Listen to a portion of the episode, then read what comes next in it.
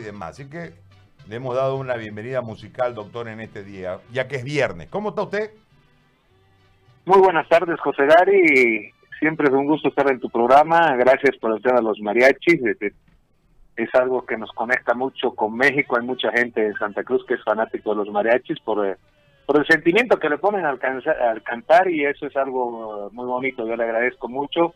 Saludos a todos tus radioescuchas, a, a tu audiencia y a todos los que están junto a ti, a tu hermano y a todos los que te apoyan para esta labor eh, tan importante en tiempos de pandemia. Bueno, a ver, este Jorge hizo una encuesta. A ver, comentarle al, doctor sobre la sobre la pregunta y los resultados de esta de esta encuesta en, en relación a un planteamiento que usted hizo en determinado momento para para la gente de Trinidad, de, ese, eh, de ese planteamiento, de ese proyecto que usted hizo, nosotros lo leímos, lo estudiamos y resumimos en, en una pregunta hacia la gente e, ese planteo de cambiar de estrategia, y ahí está la pregunta en este momento, Jorge, para que le des también el resultado de lo que intentamos en un juego mediático en realidad hoy con la gente. Sí, le habíamos planteado a, los oyentes esta pregunta. Ante el inminente colapso del sistema de salud por la pandemia, ¿estaría de acuerdo en que brigadas móviles hagan detección y tratamiento temprano puerta a puerta? Ahora, desde esta pregunta que nos originó un resultado 75-5, algo así. ¿73?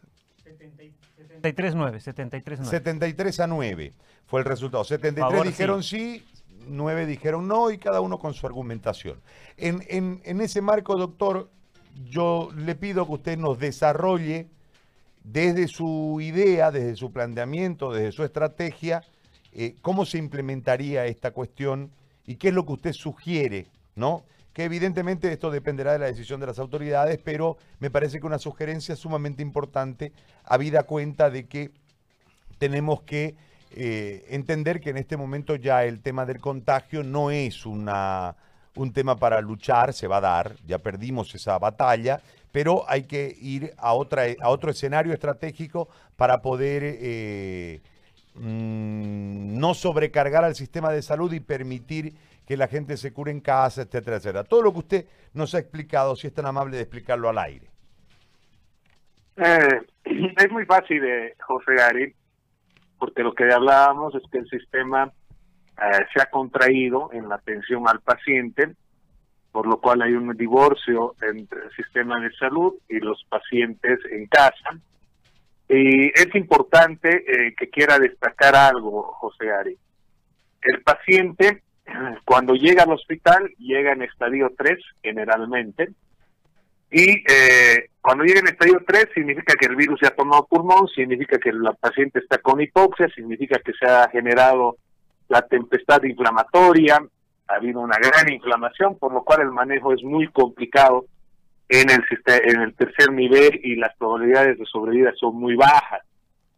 Esto porque toda la bibliografía, es más, nos han llegado a un protocolo de COVID del Brasil también, tenemos el último de China, que es una realidad muy diferente a la nuestra, y demuestran que todo comienza como un resfrío normal, todo comienza como un resfrío común, con dolor de cabeza, con congestión, con eh, dolor al, deglutir, y la persona piensa que es un resfrío normal, no lo identifica como un COVID, porque todos, ¿quiénes pueden? El Haemophilus influenza, la H1N1, y el COVID pueden dar la misma sintomatología.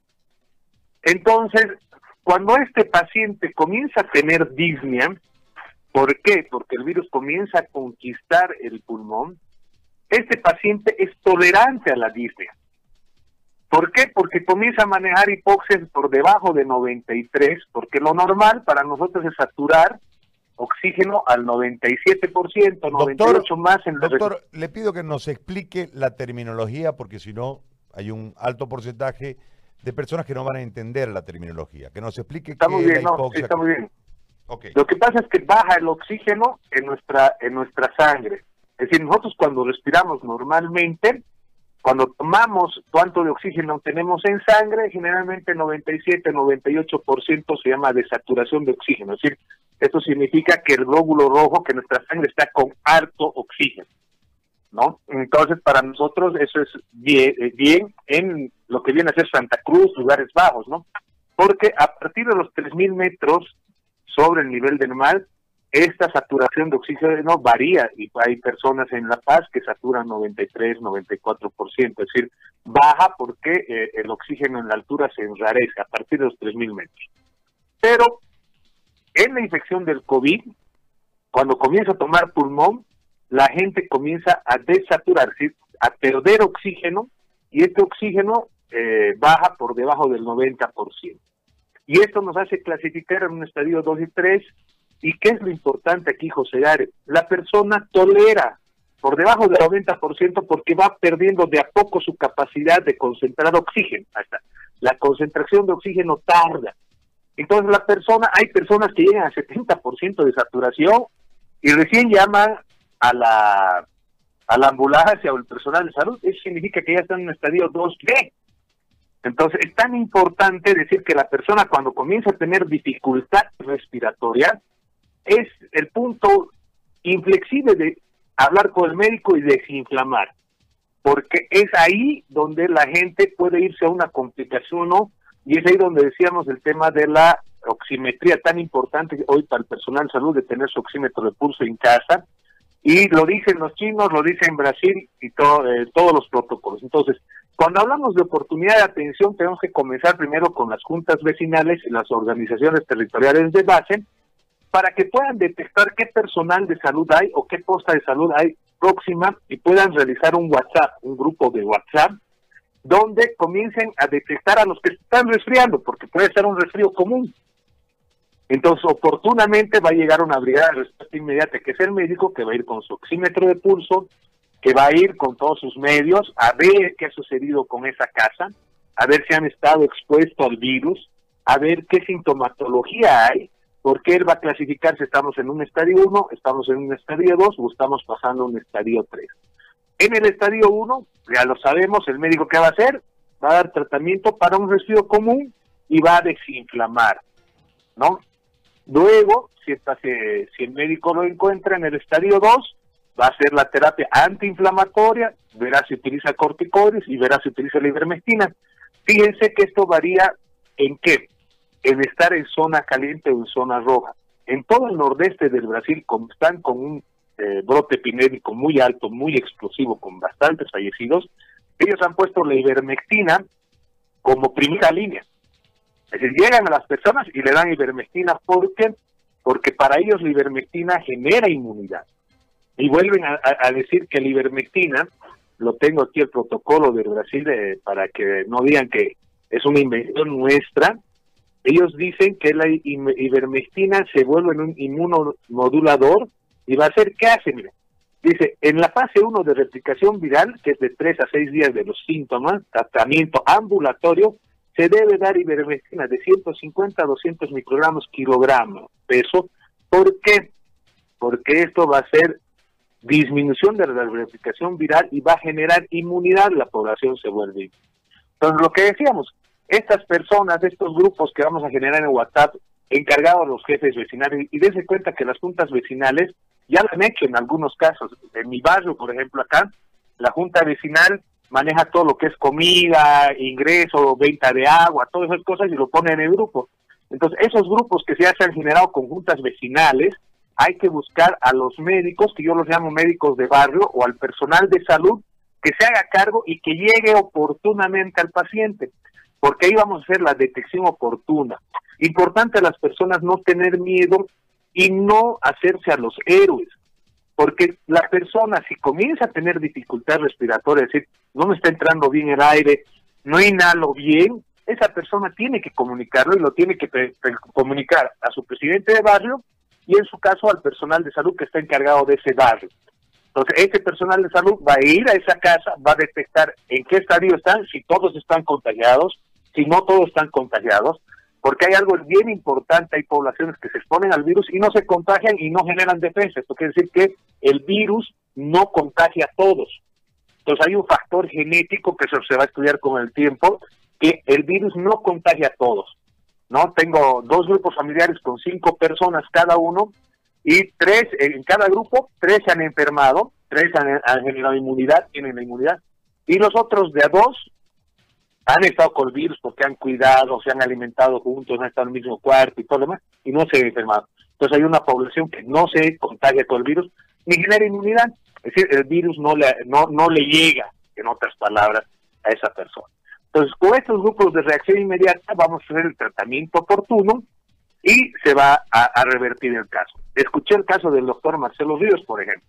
Él dijo, yo estoy asintomático, pero él dijo que antes había consumido el ketorolaco y antiinflamatorio que le había dado su médico de cabecera. Entonces, sí hizo síntomas el doctor Marcelo Ríos. Él hizo síntomas. La diferencia es que el doctor Marcelo Ríos en su momento tomó el antiinflamatorio y el analgésico y pasó tranquilamente los síntomas y ahora está sintomático. Entonces, no es que no hizo síntomas, sí hizo síntomas, pero hizo tratamiento oportuno y se le pasó y después van a ver que tienen las defensas y todo lo demás. Entonces, vuelvo a los ejemplos. El doctor Urenda tuvo tratamiento oportuno. El doctor Marcelo eh, tuvo tratamiento oportuno, Marcelo Ríos. Entonces, el tema está que la responsabilidad de detección las podemos entregar a las juntas vecinales y podemos entregarle al médico de barrio, porque hay médicos en todos los barrios, el médico está diseminado por todo Santa Cruz, y es importante decir que Santa Cruz es zona roja, es zona epidémica, porque Santa Cruz es la ciudad que en este momento tiene casi la incidencia de Trinidad. Entonces, en este sentido, tenemos que llegar a las personas y darle la responsabilidad que las personas puedan ayudar, porque además si yo detecto una persona que está enferma, por ahí no es el coronavirus, por ahí es un resfrío común, igual voy a llegar, igual lo voy a tratar, igual la, la voy a curar. Entonces, vamos a cambiar la teoría de la medicina hospitalaria a la medicina de barrio, a la medicina de atención primaria en salud, lo cual nos va a ayudar. Fíjense además que tengo pacientes que eh, no van al, centro de salud, no tienen COVID, pero ya tienen complicaciones de hipertensión, de glicemia, los diabéticos, porque no están yendo al centro de salud. Y esto es bien importante. Si nosotros hacemos una pregunta al ministerio, al CEDES, ¿cuánto se ha contraído el sistema de salud? ¿Cuánto de todos los médicos están atendiendo sus seis horas de atención?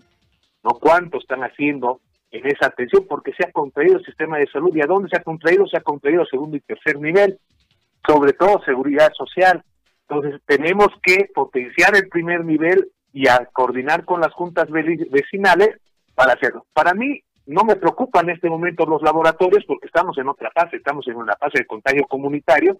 Después voy a confirmar con los laboratorios, mediante la IgG y la IgM, si el paciente ha generado defensa. Pero ahorita lo que tenemos que hacer es llegar a la persona ver el manejo sindromático. ¿Y qué manejo sindromático? ¿Qué síntomas tiene? ¿Qué cosas tiene? Y en base a eso voy a discernir. Fíjense que el protocolo de Brasil también, todo el mundo hablaba de la falta de sabor y falta de olor, que no había. Pero el, dentro de los síntomas más comunes del COVID, ahora están manejando el tema de la y la geose, que es la falta de olor y la falta de sabor, ¿no? Porque es neuropático el virus, tiene una afinidad por las fibras nerviosas. Entonces, en este sentido, podemos decir que el médico, si sabe buscar y sabe preguntar, fíjese que me llamó de, de Guarayos, eh, un médico, y me comenzó a preguntar porque parece que hay una paciente que ha tenido que ha fallecido en Guarayos, es decir, porque la refirieron a segundo y tercer nivel, no lo encontraron. Entonces hablamos de protocolos, qué es lo que puede hacer. Entonces vamos a aumentar a salvar vidas. Yo, por ejemplo, este protocolo de Brasil le agradezco al doctor Jaime Velasco, neurocirujano, que todos los médicos estamos al día informándonos, leyendo, y la oportunidad de atención no está en el segundo y tercer nivel. Fíjense eh, lo que hablaban ustedes en el tema del San Juan de Dios. ¿no? Hablaban que en el San Juan de Dios van a eh, llevar un, grupo de neumología, lo van a transferir a otro lugar. ¿Cómo voy a pedir interconsultas con medicina nuclear? ¿Cómo voy a pedir interconsultas con medicina interna? Con todas las especialidades.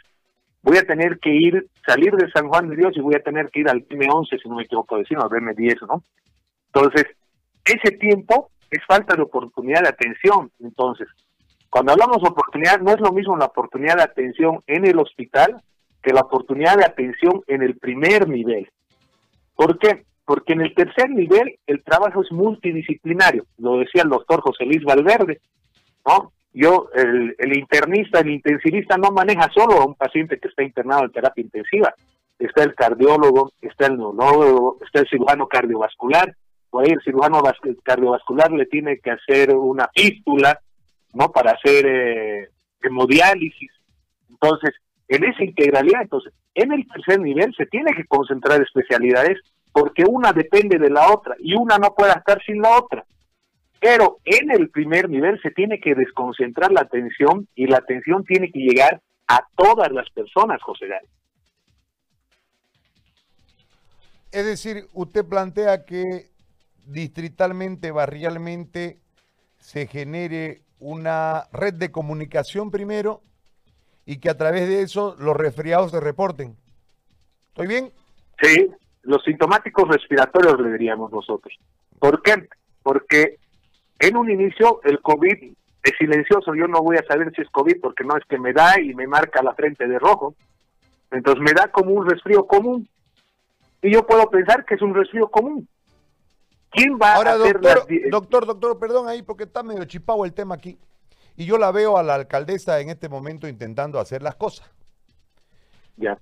Nosotros pudiésemos acercarle a la alcaldesa o a la gente de la alcaldesa este proyecto y lo puede resolver, ya hablo desde la estructura de salud, como el primer nivel depende plenamente de la alcaldía, pudiésemos generar desde ahí esta estrategia o necesariamente porque estamos en emergencia y la pandemia es manejada por el ministerio, tenemos que ir al ministerio.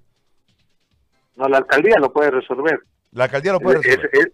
es, su tarea de la alcaldía, además, por la autonomía en salud que está plasmada en la ley de autonomías y está plasmada en la Constitución Política del Estado. Es responsabilidad de la alcaldía. O sea que pudiésemos, ¿usted me permite acercarle el proyecto esto a la gente del municipio o no?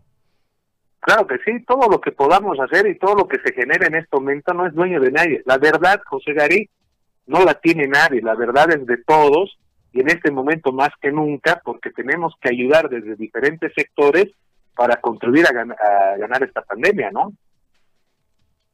Perfecto. Entonces yo puedo pasarle e, ese proyecto que usted me pasó, esa estrategia que usted me pasó, se la puedo pasar a la alcaldía. Claro que sí, claro que sí. Porque vamos a cambiar la realidad y vamos a contener en el primer nivel para que no lleguen eh, al tercer nivel, ¿no? Para que no lleguen al problema que viene a ser el tercer nivel. Y si lo hacemos oportunamente, vamos a salvar vidas. Por eso decíamos que son muertes evitables, porque si tempranamente diagnosticamos el, el COVID y tratamos, va a haber los casos. Son ejemplos claros el tema del secretario de Salud, ¿no? que lo, detectaron temprano, trataron temprano, está tranquilo. El doctor Marcelo Ríos es lo propio, tomó analgésico, tomó antiinflamatorio, está tranquilo. Entonces, es importante la detección temprana y el tratamiento precoz, José Gary. Eso tenemos que estar claros. Fíjense, eh, vi la discusión en el tema de respiradores, ¿no? En promedio, por cada respirador que yo instalo, tengo que tener un, un equipo. Entonces, si compro 300 respiradores, necesito 300 equipos médicos. Ahí está el médico, está la enfermera, las acciones de enfermería, entra el laboratorio. Tengo que tener 300 equipos. Llegar a tener 300 equipos ahora de la noche a la mañana es complicado. Eso no se va a dar. Yo, por ejemplo, conozco la estructura de San Juan de Dios y el San Juan de Dios, por ejemplo, siempre han arreglado las emergencias y son más arreglos de, ¿cómo te puedo decir?, de pintura, de esas cosas, de alguno que otro equipamiento, pero el modelo de atención del San Juan de Dios es un modelo antiguo, muy antiguo, al estilo Montepío se llama, recontra antiguo. Entonces la solución del San Juan de Dios es, yo por ejemplo, ¿qué haría? Porque hay que ser positivos, José Gary. Tenemos el, hospital Udabol, que no sé cuántos años, yo creo que desde que era docente en Udabol en Santa Cruz, estoy hablando del 2006, estamos a 14 años, ¿no? Que no, no, no se ha terminado ese hospital, yo ese hospital lo pasaría en este momento por la emergencia al sistema público, terminaría de equiparlo y lo llevaría todo el San Juan ahí, ¿no? Por el momento, y en el San Juan de Dios haría realmente un proyecto para volverlo un hospital de tercer nivel con helipuerto, con, para que sea el, hospital de referencia, porque el San Juan de Dios es el hospital de referencia de todo Santa Cruz. y el Hospital San Juan de Dios debería tener toda la infraestructura y toda la estructura, todo el personal, la capacidad instalada para solucionar a Santa Cruz, porque no le estoy hablando solo de la ciudad de Santa Cruz, el San Juan de Dios resuelve todas las patologías del departamento de Santa Cruz.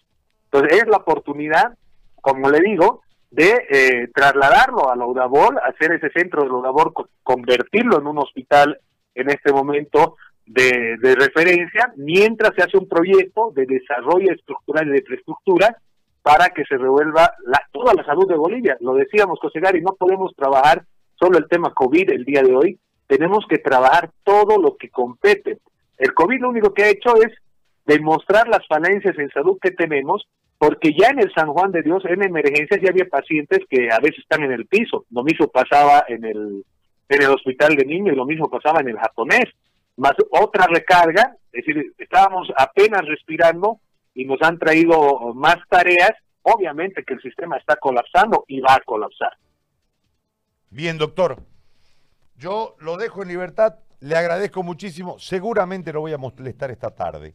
Le agradezco mucho, muy amable. El agradecido soy yo, José Gary, como le digo, trabajemos en el primer nivel, trabajemos en la oportunidad de atención, trataremos de llegar nos desprenderemos de intereses propios, de intereses de lucrar con el miedo, que la gente por favor no lucre en este caso. Todo está muy caro, José Gary, todo está muy caro, los guantes de látex están caros, las mascarillas están caras, todo está muy caro. Y yo lo vuelvo a decir, hasta la ivermectina, la ivermectina ha costado un peso, dos pesos, y ahora a 10 bolivianos lo están eh, vendiendo al municipio. Seamos más conscientes, seamos solidarios, y sobre todo con la gente que no tiene acceso a la salud. Porque los que nosotros trabajamos tenemos seguridad social, tenemos nuestros pero hay gente que nunca ha llegado al hospital y tiene miedo al hospital llegar al hospital porque no tiene un peso en el bolsillo, José Gary, no tiene plata. Y hoy lo que tenemos que hacer es, pensar en el prójimo más que pensar en el dinero. Ok, doctor, muy amable, muchas gracias. Le hablo más tarde. Chao, doctor. Gracias.